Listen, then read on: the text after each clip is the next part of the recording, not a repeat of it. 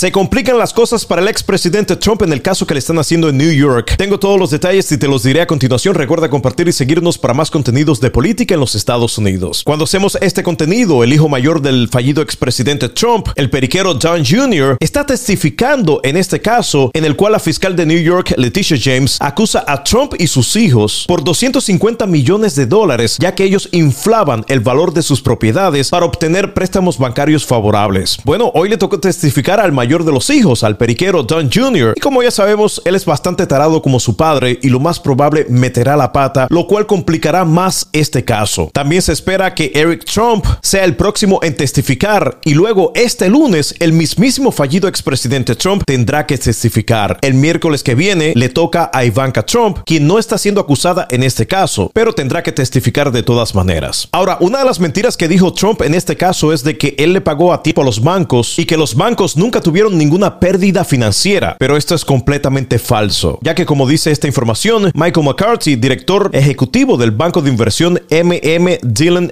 Company, testificó hace un par de horas solamente y habló sobre sus cálculos de intereses perdidos para los bancos que le otorgaron préstamos a la organización de Trump. Él claramente especificó que los bancos perdieron más de 168 millones de dólares en intereses, lo cual complica aún más este caso en contra del fallido expresidente Trump. Y amigos, no cabe dudas de que Trump y sus hijos perderán este caso y tendrán que pagar los 250 millones de dólares. Y lo más bonito de todo esto es que no podrán jamás en su vida hacer negocios nuevamente en el estado de New York.